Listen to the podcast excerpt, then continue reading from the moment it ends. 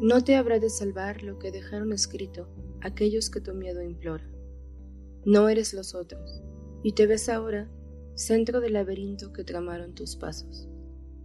No te salva la agonía de Jesús o de Sócrates, ni el fuerte Siddhartha de oro que aceptó la muerte en un jardín al declinar el día.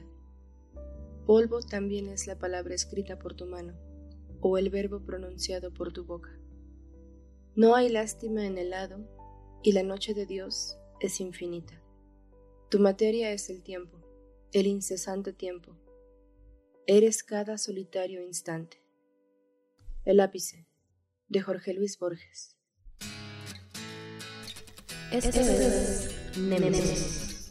¿Están listos?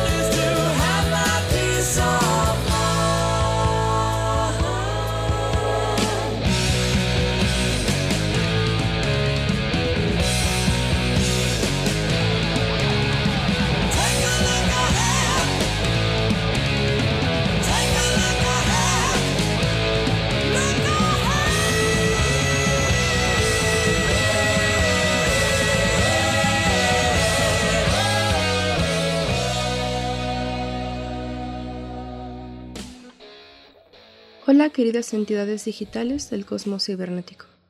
Saludos desde esta virtualidad sonora y esta realidad emotiva. En esta ocasión les traigo un bonito mixtape con el que quiero dar cierre a algunas de las cosas que hemos platicado hace poco, sobre las pérdidas y el duelo, la pandemia y las cosas que nos ha hecho el encierro. Pero también este es un pequeño regalo de mi parte. Un regalo colectivo porque pedí a algunas personas que me compartieran la música que les ayuda a sentirse reconfortados o acompañados en momentos difíciles, o simplemente que les sube el ánimo. El resultado es este abrazo a la distancia que les quiero dar. Aunque el panorama pueda ser un poco más optimista en lo que respecta al tema del COVID, he aprendido en este año y medio que no hay nada como observarse a uno mismo, entender nuestros dolores y cicatrices, nuestros miedos, nuestras soledades, y después de identificarlas, abrazarlas para sanar. Aprendí también que la compañía, si no es imprescindible, al menos es fundamental para sobrellevar las cosas difíciles de la vida. No hay miedo, dolor o tristeza que no se diluya cuando hay amor y presencia entre nosotros. No hay oscuridad sobre la que no pueda brillar un rayito de sol. Así que reuní algunos textos y algunas canciones para que nos hagamos compañía. Antes de dar inicio, hay algunos disclaimers importantes que debo hacer. Primero, como habrán notado, este es un episodio un poco largo, pero prometo que está hecho con todo el cariño y dedicación del que soy capaz, y espero que lo disfruten de principio a fin. Segundo, por razones de narrativa y de tiempo, no todas las canciones que me compartieron pudieron llegar a la edición final de este episodio, pero ayudaron a armar una playlist muy bonita que les dejaré en Spotify para que la escuchen y la disfruten completa. Tercero, de antemano va una disculpa. Además de música, hay textos, y puede que en el caso de un par de ellos les spoilee un poco la historia, pero les aseguro que no sustituye para nada la experiencia de leer los materiales. De los que pueda les dejaré los enlaces. Me disculpo también porque lo que vamos a compartir ahora no es necesariamente solo tierno y feliz, sino un caleidoscopio de emociones y experiencias y me disculpo por último si de repente escuchan que mi voz se quiebra o se vuelve un poco extraña. A decir verdad, soy un bebé llorón. Y donde algo me da sentimiento, me viene el llanto. Así que incluso eso les va a acompañar un poquito en este viaje sonoro. Este abrazo es para todos ustedes. Es una palabra que busca reconfortarles y decirles que las cosas estarán bien es la certeza de que siempre podemos estar ahí para las otras personas y que pase lo que pase, perdamos lo que perdamos, seguiremos adelante. Este es un abrazo a la distancia. Comenzamos.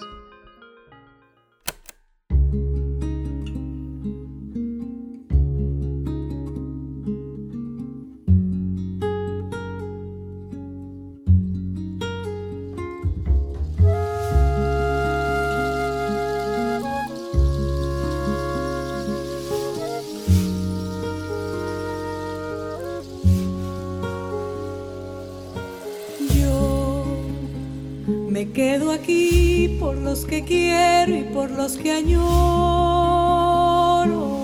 yo. Guardo de ti cada caricia como un tesoro. Ya volverán las fiestas, los cafecitos, ya volverán. Ya volverá la brisa contra mi cara al caminar. Ya volverá la vida con su alegría aquí por hoy, encerrada en mi pensar por hoy, escuchando ese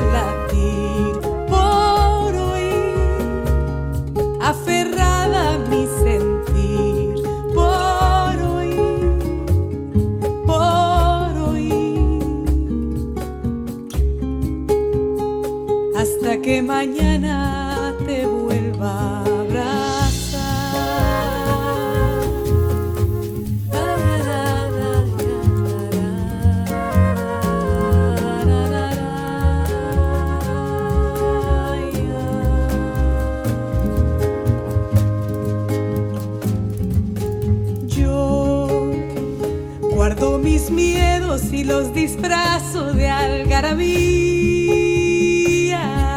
Yo, que por cuidarte daría entera la vida mía,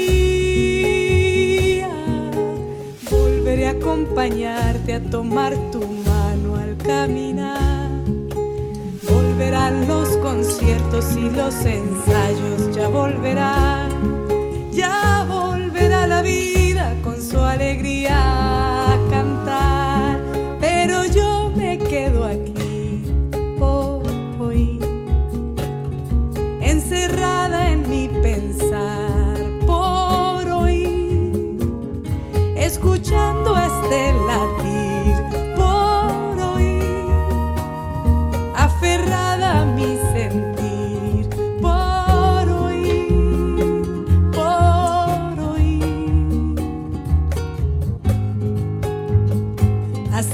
mañana te pueda abrazar.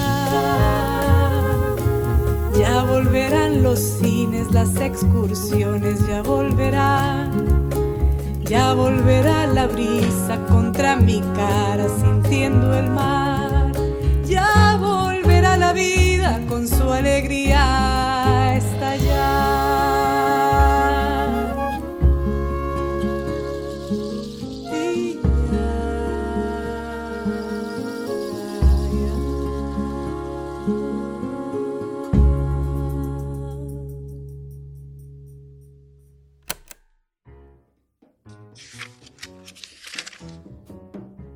Jardín de Niños, de José Emilio Pacheco, como aparece en la antología La Fábula del Tiempo. Número 1. Abrir los ojos. Aún no hay mundo. Cerrarlos. Ver las tinieblas penetrantes. Allí algo como un regreso al principio de todo. Soy una amiba, un protozoario, un pez que milenariamente va saliendo del agua. Con espasmos de asfixia me interrogo sobre el planeta humeante. Me adelanto en tierra firme. Ya respiro. Avanzo a rastras. Soy reptil pulmonado. Y ahora me brotan alas. Mis escamas se han transformado sin saberlo en plumaje. Número 4. Tinta de la memoria. Extensión ciega de lo indecible. Inmemorable. Allí no hay nada. Solo calor sin luz. Tal vez la angustia de la primera noche en esta tierra. ¿Acabarán alguna vez las sombras? ¿Volverá el aire a iluminarse? Llanto. Llanto de aquel recién nacido en quien renueva sus temores la especie. Ser a solas, indefenso ante el mundo, el gran no yo, y su despliegue amenazante sobre, en torno del que ha nacido sin palabras. Si tienes hambre, si padeces de frío, si te incomodan los pañales, existes, te hallas vivo, caes en la cuenta de que los otros te hacen falta, y no eres centro de ningún mundo. Rueda apenas del perpetuo engranaje, una semilla entre la cuna eterna que se mece insaciable. Número 7. Pero el que nace y muere solo, vivirá acompañado. Madre, padre, inventores del frágil desconocido en cuya página en blanco la estirpe deja rasgos y rastros. Pero quién sabe qué hará con él la vida, qué hará la historia, qué hará consigo mismo.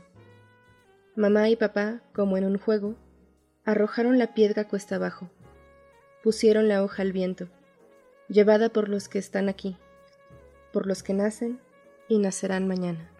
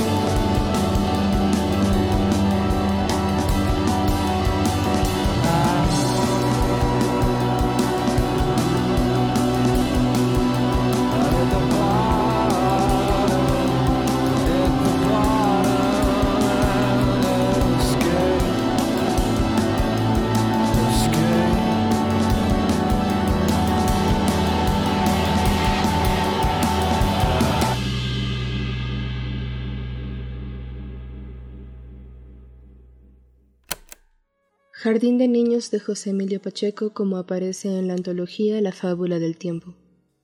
Número 11. Si nada sobra, nada falta. Hay comida. Tienes un lecho, ropa limpia, cuadernos de dibujo, libros, juguetes. Por un azar incomprensible, te tocó en suerte nacer del otro lado de la muralla, en los márgenes. Pero de cualquier modo, no te baña la lluvia no sufres hambre. Cuando te enfermas, hay un médico. Eres querido y te esperaron en el mundo. Son muchos los privilegios que te cercan y das por descontados. Sería imposible pensar que otros no los tienen. Y un día te sale al paso la miseria. La observas y no puedes creer que existan niños sin pan, sin ropa, sin cuadernos, sin padre. Te vuelves y preguntas por qué hay pobres. Descubres que está mal hecho el mundo.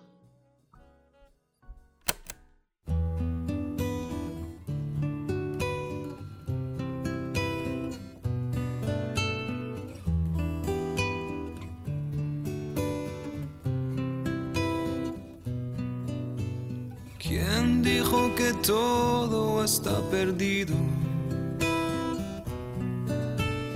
Yo vengo a ofrecer mi corazón. Tanta sangre que se llevó el río. Yo vengo a ofrecer mi corazón. No será tan fácil, ya sé qué pasa será tan simple como pensaba, como abrir el pecho y sacar el alma. Una cuchillada de amor. Luna de los pobres siempre abierta yo vengo a ofrecer mi corazón como un documento inalterable. Yo vengo a ofrecer mi corazón.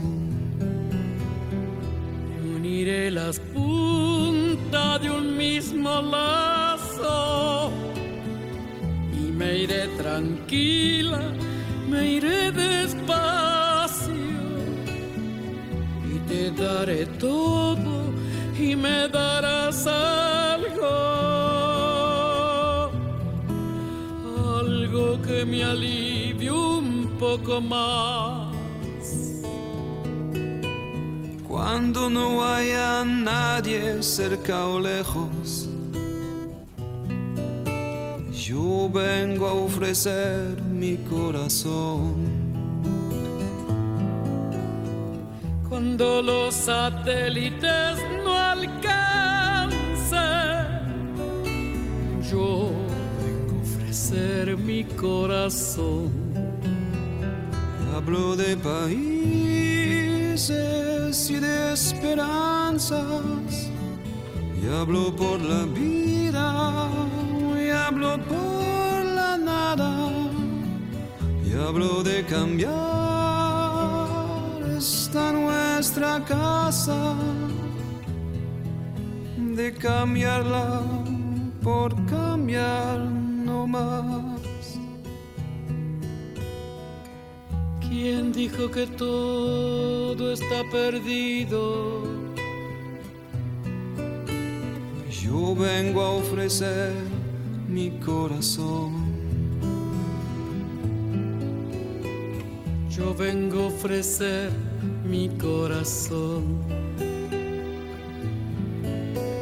Yo vengo a ofrecer mi corazón.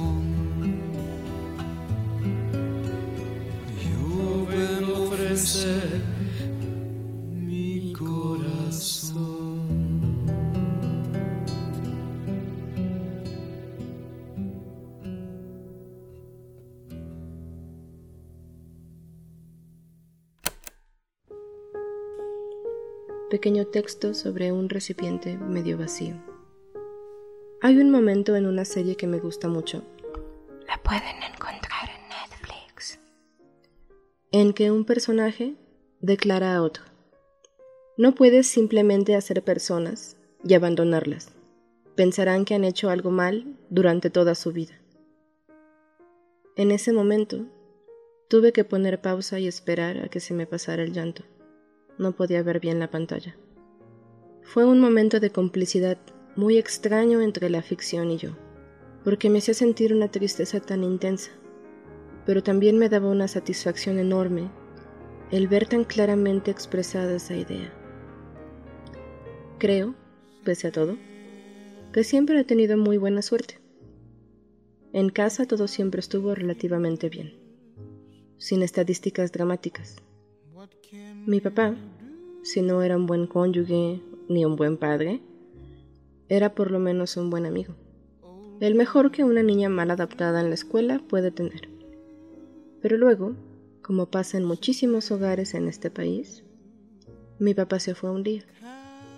Yo era lo suficientemente pequeña para no entender por qué, pero lo suficientemente grande para crearme un complejo muy profundo al respecto. Hay una complicidad entre las personas que pasamos por experiencias similares, una pequeña intersección con los que fuimos dejados sin explicación a medio camino. Pensarán que han hecho algo mal durante toda su vida. Los adultos nunca se dan cuenta del daño que hacen, incluso los que tienen las mejores intenciones. La sensación que te queda, el vacío, el desprecio. Seguramente hice algo malo. Seguramente no fui suficiente. Seguramente no soy digna de cariño. No soy alguien con quien vale la pena quedarse. Y es que, cuando las personas que se supone que más deben amarte en el mundo, cuando quienes deben cuidarte y creer en ti, te lastiman o te dejan, entonces, ¿en quién puedes confiar? ¿Quién va a amarte? Y si nadie te quiere, no ves la lógica de quererte a ti mismo. A los 10 años, más o menos, yo estaba convencida de que era un recipiente que habían dejado a medio llenar y que nunca estaría completa. Curiosamente, esta clase de herida la veo en tantos adultos a mi alrededor. Un primer rechazo en la vida que nos marca para siempre. Y esta ilusión es tan difícil de romper. Pero por suerte, yo siempre he tenido muy buena suerte. En este mundo de desigualdades, nunca me faltó nada. Tengo una madre increíble, Las mujeres de mi familia son bastante increíbles. Aterricé en buenos lugares y cerca de buena gente. Personas que te ayudan a crecer y verte a ti misma con más amabilidad. Puedes construir paz interna con tiempo y trabajo, con cariño. Pero a veces, solo algunas veces, se me acerca esa niña pequeña que fui, que en la referencia histórica siempre seré, y que se quedó sola y confundida. ¿Por qué me dejaron? me pregunta. ¿Por qué no me quieren? Y es tan pequeña y está tan triste. Y llora un llanto que no le muestra a nadie más que a mí. Es mi trabajo entonces sentarme con ella y abrazarla y explicarle con mucha paciencia y con mucha ternura que no es su culpa y que no está sola, que yo la acompaño y que no la voy a dejar. Le digo que es cierto, hay preguntas que no tienen respuestas, pero así está bien. No es una tragedia lo que nos ha pasado. Le muestro mi cicatriz para recordarle que esto ya no es una herida, mientras nosotras no volvamos a clavar una daga sobre ella. ¿Para qué hacerlo? Si ella es tan valiosa y tan amable, aunque todavía no puede verlo. Cuenta los dedos de tu mano, pequeña niña triste. ¿Ves? Aquí estamos. Eso es lo que importa. Poco a poco, y después de llorar, la siento crecer, junto a mí y dentro de mí, y nos levantamos como una sola. El cielo se aclara. Y este proceso es vital porque siempre la gente viene y va, pero no debemos nunca, bajo ninguna circunstancia, abandonarnos a nosotros mismos.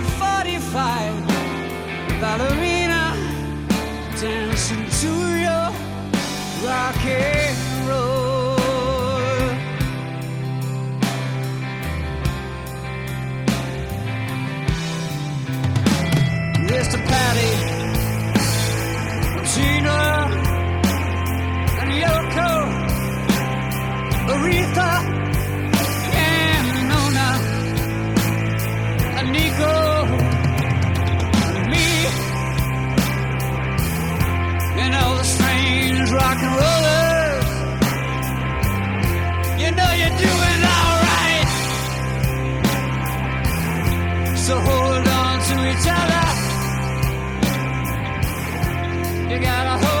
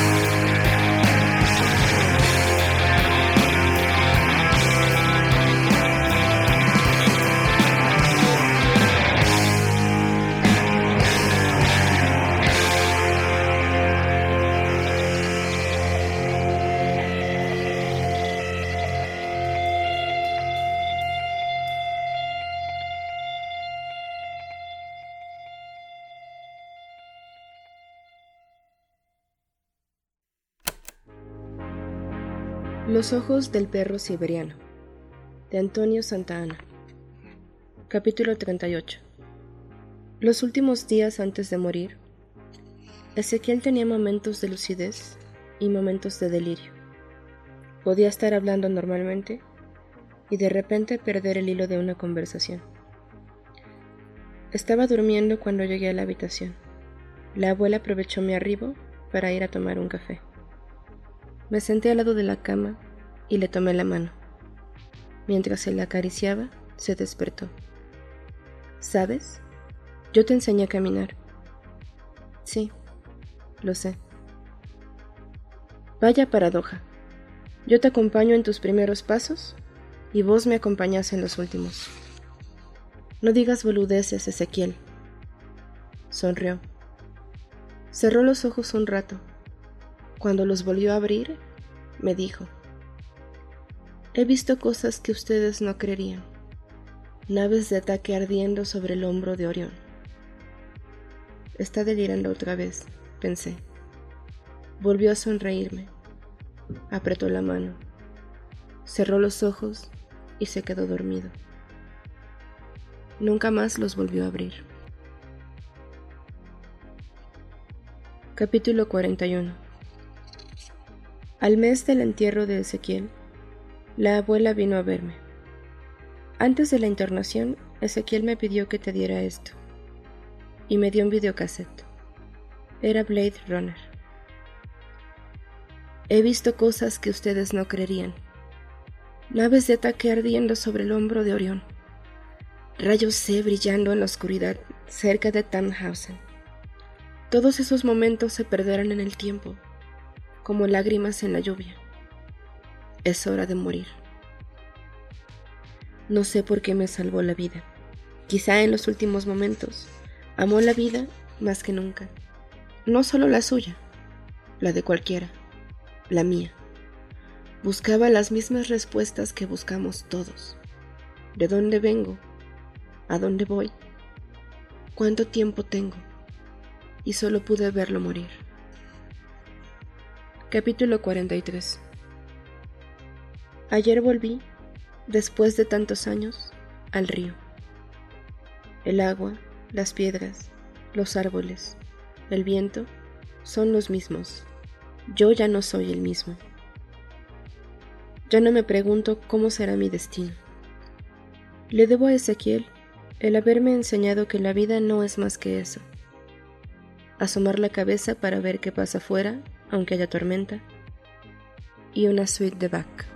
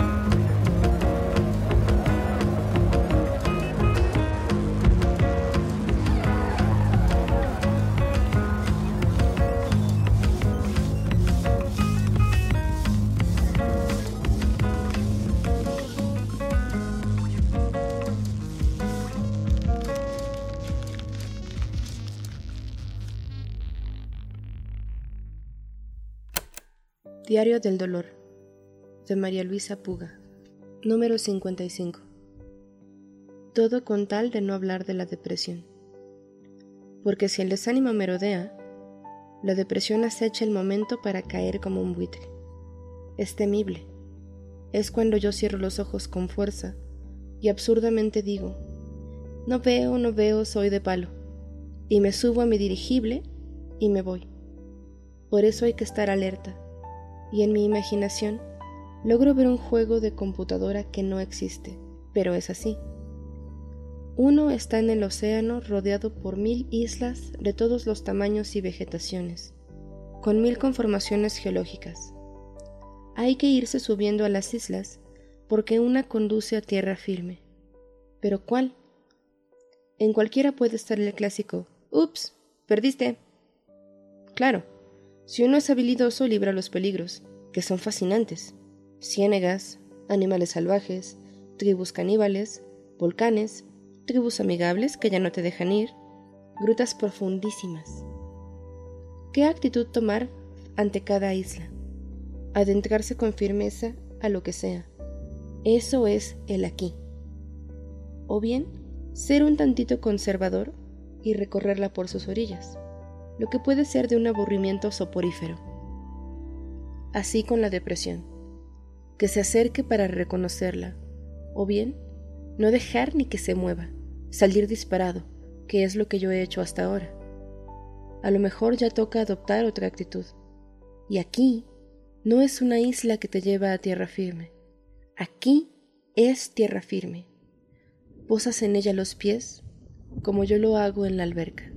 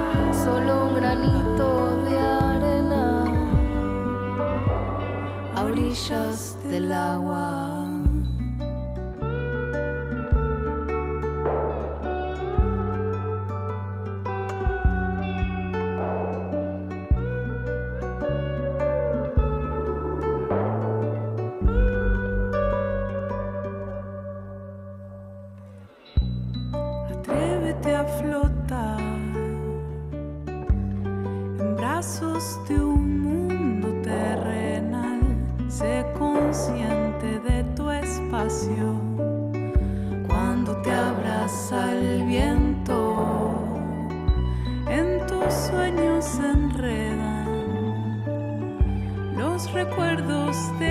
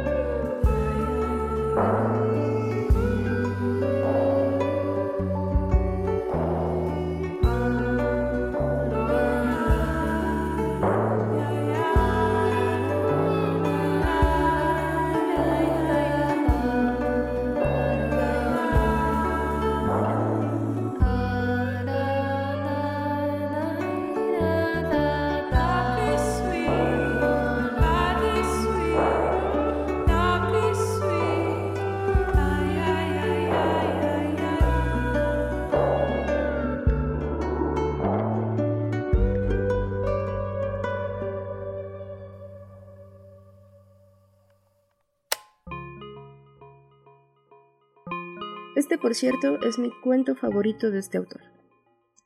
Nadie te creería, de Luis María Pesetti. Voy a contar un secreto.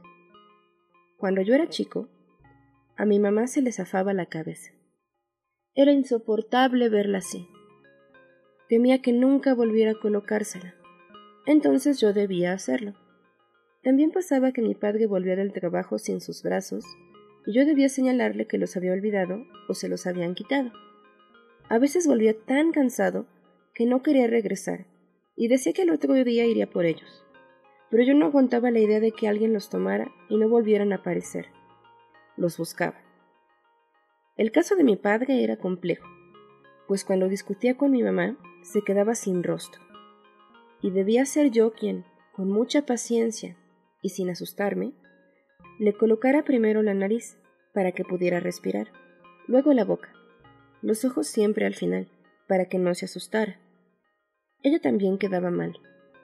Se le desarmaban las piernas y era incapaz de ir a ninguna parte. Aprendí a colocarle las rodillas, los pies, y al rato caminaba, aunque sus primeros pasos eran muy pesados. A mi papá lo corrieron de los trabajos varias veces, y en cada ocasión tardó días en regresar a casa. Mi madre pasaba del susto al enojo, pero no salía a buscarlo. Entonces iba yo. Una vez no me reconoció y no quería volver conmigo, pues no sabía quién era ni a dónde lo llevaría. Se quejaba. Tuve que mentirle para que me siguiera. Trabajé tanto que, durante esos años, me dormía sobre el pupitre. Sin embargo, nadie se burlaba de mí ni los maestros me castigaban, pues sabían qué ocurría en casa. Vivíamos en una ciudad pequeña, de esas en las que todos se conocen. El maestro empezaba a hablar y yo sentía una plácida somnolencia que me invadía. Tuve tres maestras y dos maestros, de distintas edades, pero todos tenían ese algo suave en la voz, como un ronroneo, un sonido aterciopelado en la garganta. Era tan extraño que no podía prestar atención a lo que decían, sino a ese sonido. Me concentraba en él, como cuando uno lee un libro que lo atrapa, y según yo eso hacía, pero según los demás me había dormido. Luego regresaba a casa, y tal vez debía calentarme algo para comer. O quizá mamá había cocinado algo delicioso, y papá habría comprado un vino caro y eran muy felices. Entonces yo también, y éramos muy felices. Su felicidad no se podía comparar con nada en el mundo. Era la única cosa capaz de hacerme olvidar el sonido de las voces de mis maestros, porque ella sola, esa felicidad, era suficiente. Una de esas ocasiones, mi padre dijo una frase que me quedó para siempre. La vida es una gran fuente, y si uno tiene un recipiente sano, hasta la más pequeña taza sirve para calmar la sed, y me despeinó con su mano. Entonces no entendí qué había querido decir. Hoy sí. Pero esos momentos tan radiantes eran muy frágiles. No duraban, porque ellos eran como un recipiente roto, por usar sus palabras, y se ve que nada de esa fuente les era suficiente. Quiero decir, todo se les volcaba, y era tan poca agua la que se llevaban a la boca, y eran muy infelices y tristes, y se les caía el rostro, los brazos, o perdían la cabeza, que es lo que les conté antes, hasta que llegaban otra vez esos momentos de felicidad incomparable. Una noche, una mujer me sacó volando de la casa. Me sentó frente a una mesa llena de manjares, sándwiches de tres o cuatro capas, refrescos de todos los gustos, dulces y quién sabe cuántas cosas más. Llenó mis bolsillos de dinero, se agachó para estar a mi altura y dijo amablemente No es tarea de un niño hacer esos trabajos por sus padres. Pero si no los hago yo, ¿quién los hará? le repliqué. Quizá nadie, pero no debe hacerlo un niño, insistió. Pero si no lo hago, nadie lo hará. Y entonces, esto fue lo que me respondió. Hay que dejar que nadie lo haga. Y me devolvió a mi cama. Y ese es mi secreto.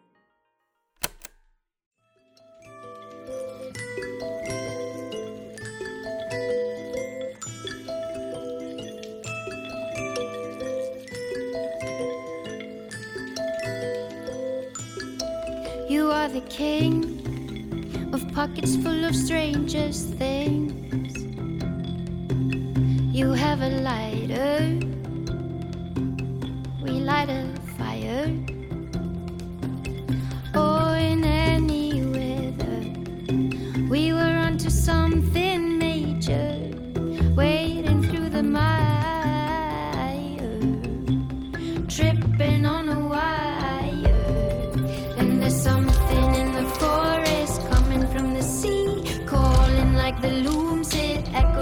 Trees. Oh, oh, we believe in love. Oh, oh, we believe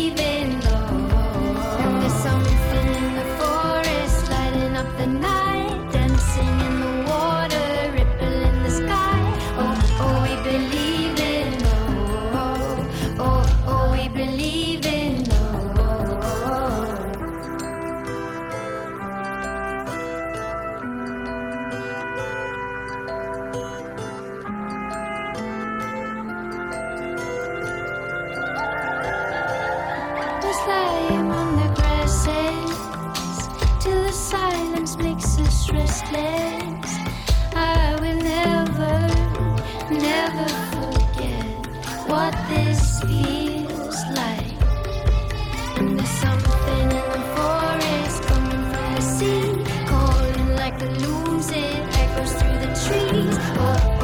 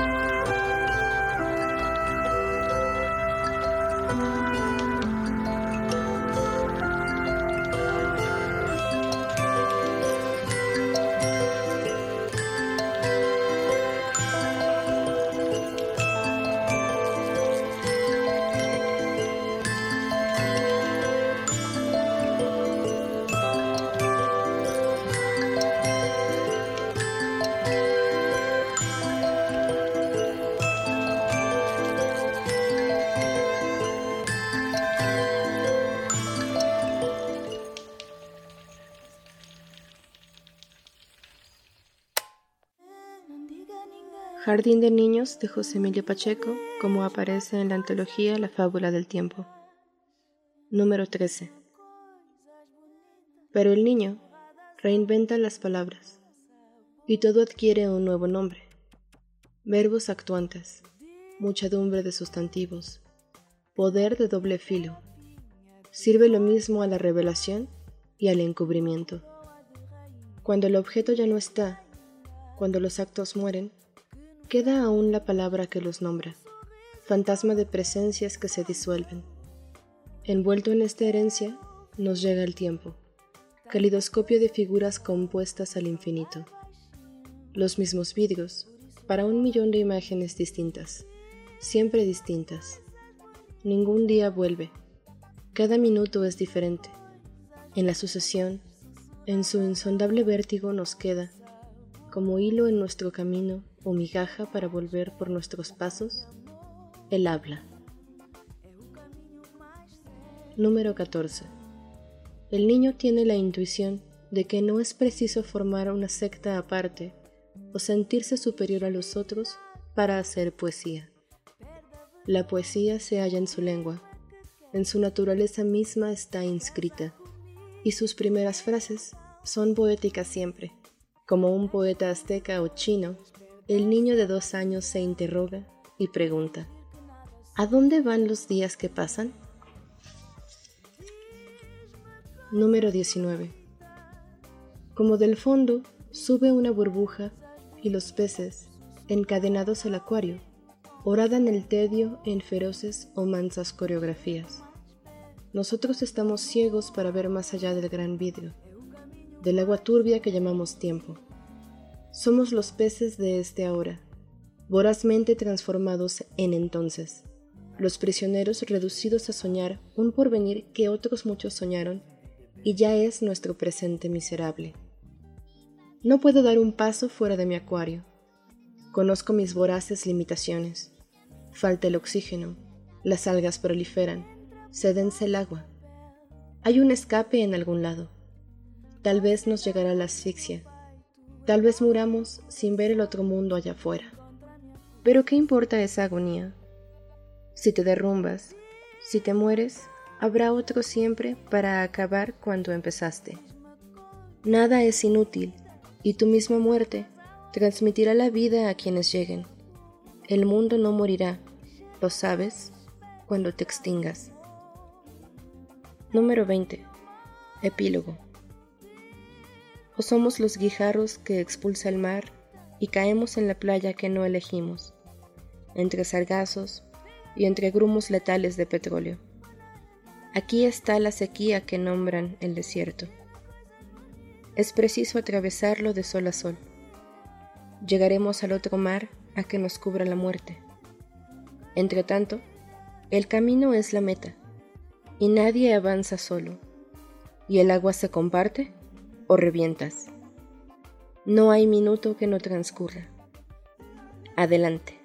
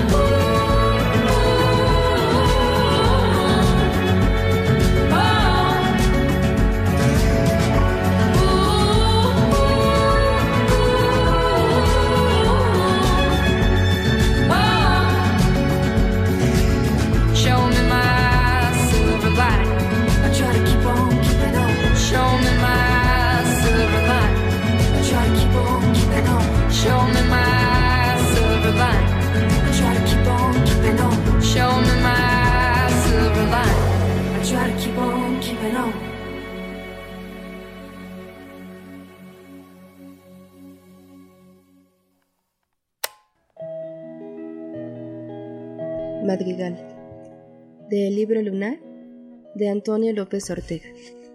Juan Andrés se fracturó el fémur antes de cumplir el año. Yo lo mecía en su columpio, lentamente, y veo cómo la barra protectora de madera, podrida por la lluvia, se astilla. Traté de alcanzarlo mientras caía, pero solo logré estirar la pierna y medio atajarlo con el muslo. Dice el doctor que la fractura se produjo allí, golpeándose contra mi pierna, y no contra el suelo. Las radiografías eran cómicas. Se veía el fémur quebrado, como el techo de dos aguas de una casa. Fue creciendo allí un nudo óseo, un chichón que fue recubriendo la fractura. Tuvimos que enyesarle toda la cinturita. Era como un guayuco de yeso. El niño gateaba con dificultad, arrastrando la piernita. Ni qué decir de cuando se hacía pipí o popó. Había que meter motas enormes de algodón entre el yeso y la pielecita y traerse la inmundicia. No era fácil. Aquello comenzaba a oler y hubo que echar alcohol y colonia. Al mes le quitamos el yeso. El niño caminaba arqueado, pero poco a poco se fue enderezando. Hoy en día es un hombre hecho y derecho, pero te puedo decir que no le gustan mucho los deportes. Es un niño de casa, que lee y cuenta con pocos amigos. Tengo todavía la radiografía de la fractura. La veo siempre sobre la mesa de luz y tiendo a creer que ese nudo óseo recrecido guarda el recuerdo exacto de la caída.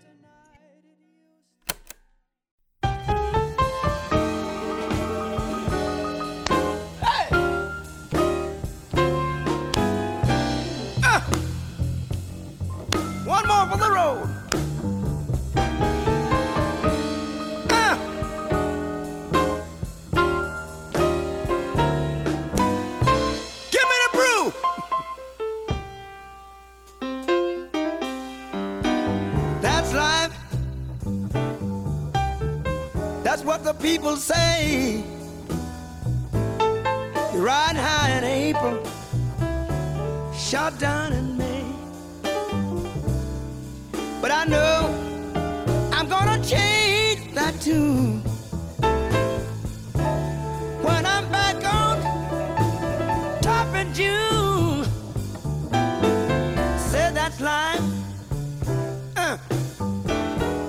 As it may seem, funky as it may seem, some people get their kicks ha, from stepping on a dream. But I don't let it get me down.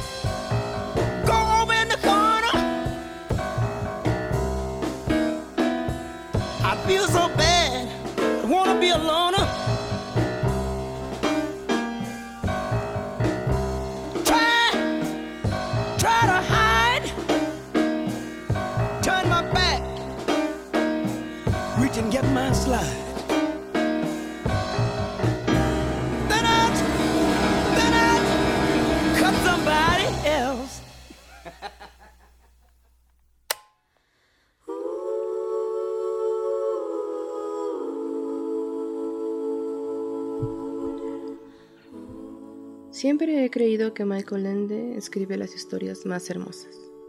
La historia interminable es de mis libros favoritos. Y puedo decir, sin temor a exagerar, que hubo un momento de mi historia en el que este libro me salvó la vida. Así que aquí va la historia interminable de Michael Ende, capítulo 24, Doña Viola, en el que Bastián se encuentra con la casa del cambio. Obviamente no voy a leerles el capítulo completo, pero leeré un fragmento que me parece muy importante. Por las noches sostenían con frecuencia largas conversaciones. Él le hablaba de todo lo que le había ocurrido en fantasía, de Perelin, de Graugoman, de Shayde, de Atreyu, al que él había herido gravemente y quizá matado. Lo hice todo mal, dijo, y lo entendí todo al revés. La hija de la luna me dio muchas cosas, pero con ellas solo traje la desgracia sobre mí y sobre fantasía. Doña Viola lo miró largo rato. No, respondió, eso no lo creo. Seguiste el camino de los deseos, y ese camino nunca es derecho. Diste un gran rodeo, pero era tu camino. ¿Y sabes por qué? Tú eres uno de esos que solo pueden regresar cuando encuentran la fuente de donde brota el agua de la vida. Y ese es el lugar más secreto de toda fantasía. Para llegar hasta él, no hay camino fácil. Y tras un breve silencio añadió, cualquier camino que conduzca allí es en definitiva el verdadero. Entonces Bastián se puso a llorar repentinamente. Él mismo no sabía por qué. Era como si se le soltara un nudo que tenía en el corazón y se disolviera en lágrimas. Sollozaba y sollozaba sin poder parar.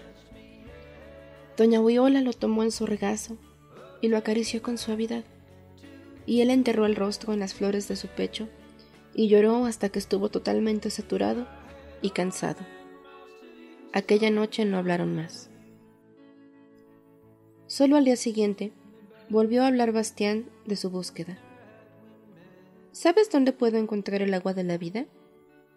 En las fronteras de fantasía, dijo doña Viola. Pero si fantasía no tiene fronteras, respondió él.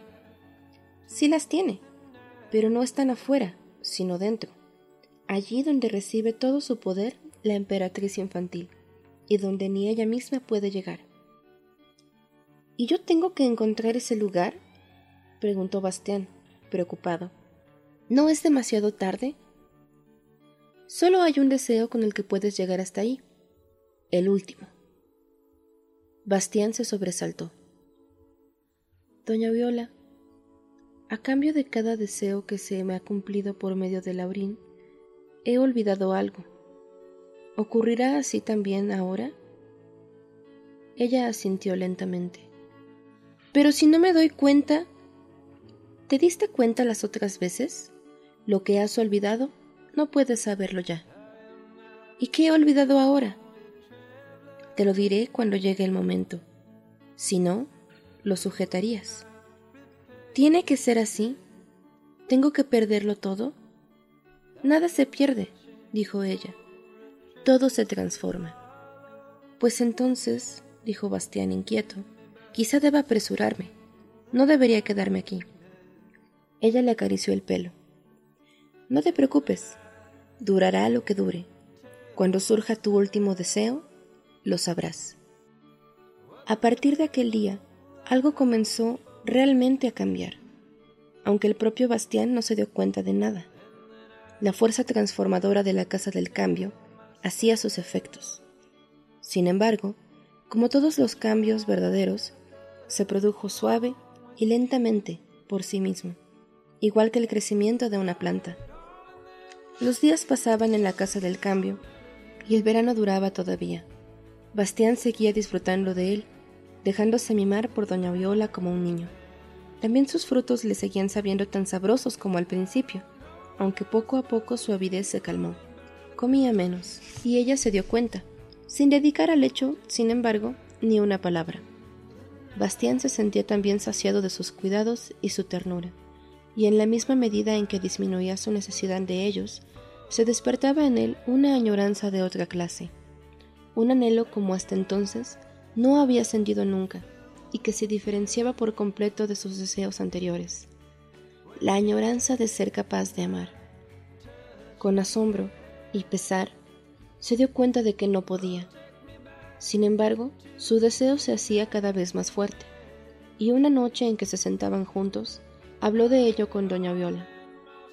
Después de haberlo escuchado, ella cayó largo rato. Su mirada descansaba sobre Bastián, con una expresión que él no entendía. Ahora has encontrado tu último deseo, le dijo ella. Tu verdadera voluntad es querer. Pero ¿por qué no puedo, doña Viola? Solo podrás cuando hayas bebido del agua de la vida, respondió ella, y no podrás volver a tu mundo sin llevarle a otro esa agua. Bastián cayó desconcertado. ¿Y tú? preguntó. ¿No has bebido también de ella?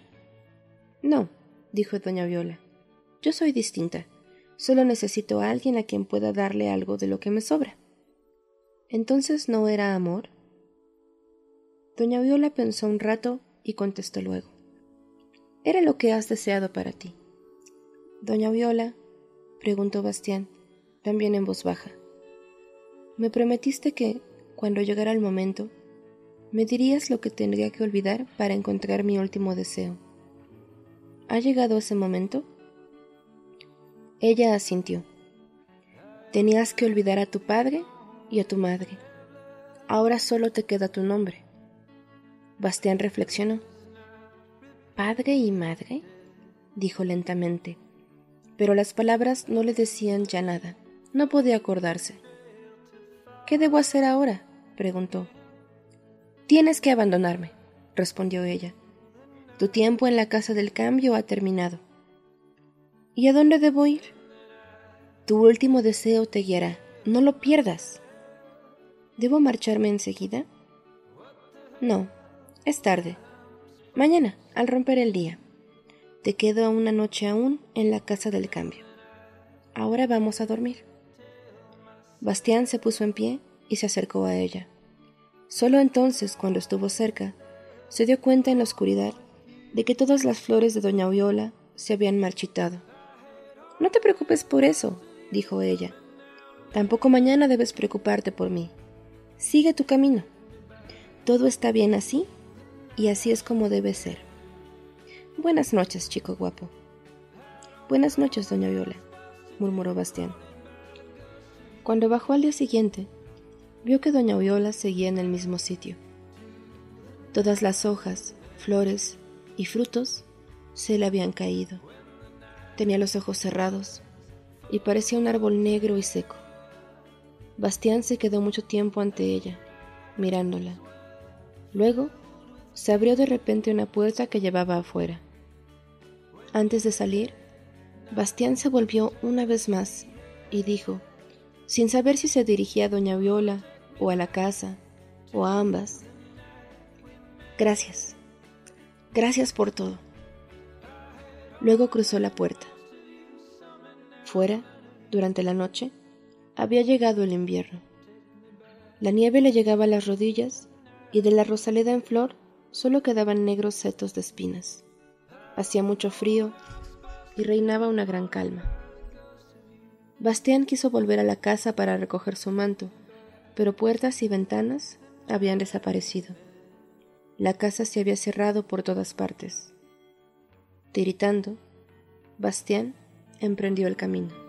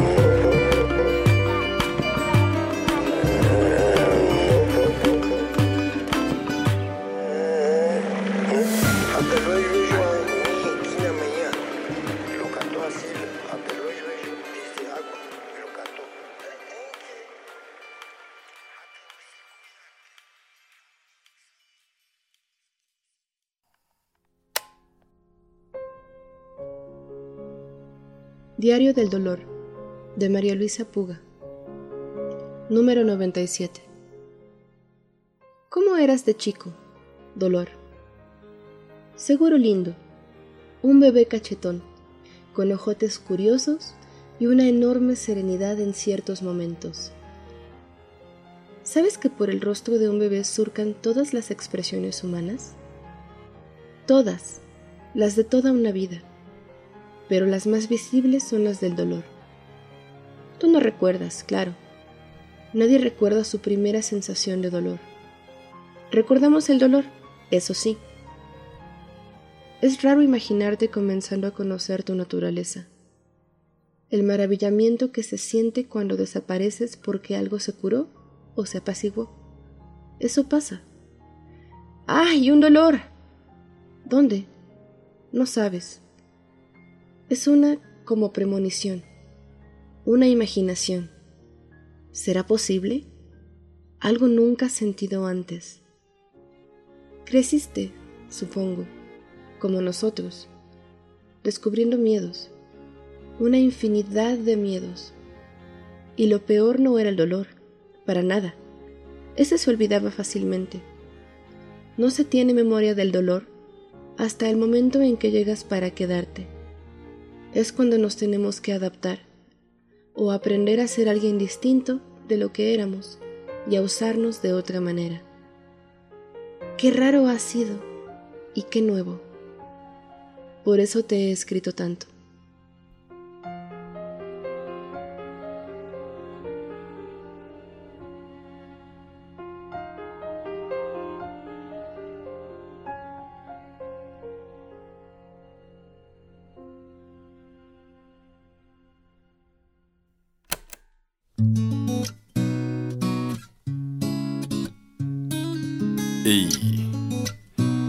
Cuando puedas, llora cuando lo necesites. Es el Chollín, Striptease 2007. Ajá. Bien. Ahí me tenéis en uno de esos días en los que nadie te coge el teléfono y las paredes se te echan encima. Yo sé que siempre hay salida, pero saber que todo irá mejor no quita que me sienta hecho una porquería. Pasan los años, los proyectos, los sueños. ¿Recuerdas cómo querías ser cuando eras pequeño? Crecer es darse cuenta de que la vida no es como quisieras que fuera, todo es mucho más complejo. Responsabilidades, luchas, deberes, sonreír cuando no te apetece, mentir para no hacer daño a la gente que quieres, fingir cuando perfectamente sabes que te mienten. ¿Merece la pena hacer lo que se supone que debes más veces de lo que realmente quieres? Porque terminé haciendo lo que todos hacen si se supone que siempre me sentí diferente. He sido un cobarde disfrazado de valiente, siempre pendiente del que dirá la gente. Escondo mis miedos para parecer fuerte, pero ya no más es hora de ser consecuente porque... Porque creo que lo he visto, amigo, y... Quizá la clave para ser realmente libre sea reír cuando puedas y llorar cuando lo necesites, ser honesto con uno mismo, centrarse en lo importante y olvidarse del ruido. Quizá la clave para ser realmente libre sea reír cuando puedas y llorar cuando lo necesites, no obcecarse con los objetivos, tratar de relajarse y vivir algo más tranquilo.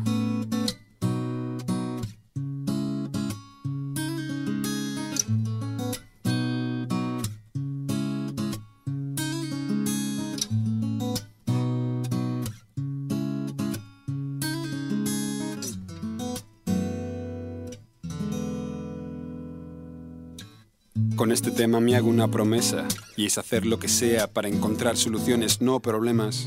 Sé que no soy perfecto, bien. No me castigaré más por no serlo. Voy a aprender a decir que no, a aceptarme como soy, a medir el valor, porque a veces fui valiente por miedo. Sé que suena extraño, pero ¿sabes qué? Lo peor de todo es que es cierto. Hoy busco dormir a gusto. Me suena muy ambicioso, pero créeme, es mucho. Llevo 30 años estudiando la vida, que no hay mal que por bien no venga. Eso es mentira. Me centraré en lo importante, en mi familia, mis amigos, mi pasión por el arte. Aceptaré que tengo derecho a estar de bajón de vez en cuando. Porque estar de bajón es humano.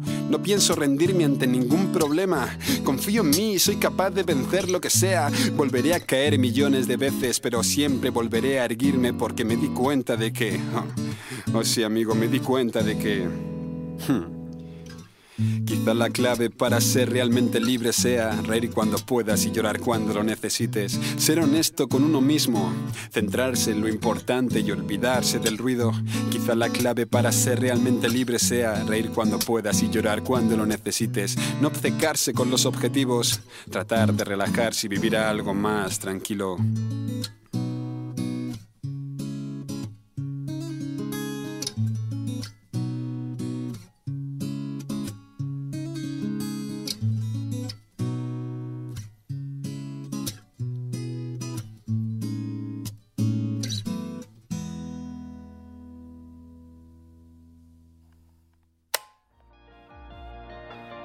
De nuevo. Muchas, en serio, muchas gracias si llegaron hasta acá. Sé que fue un viaje larguillo, pero espero que haya valido la pena para ustedes escucharlo, tanto como lo valió para mí prepararlo.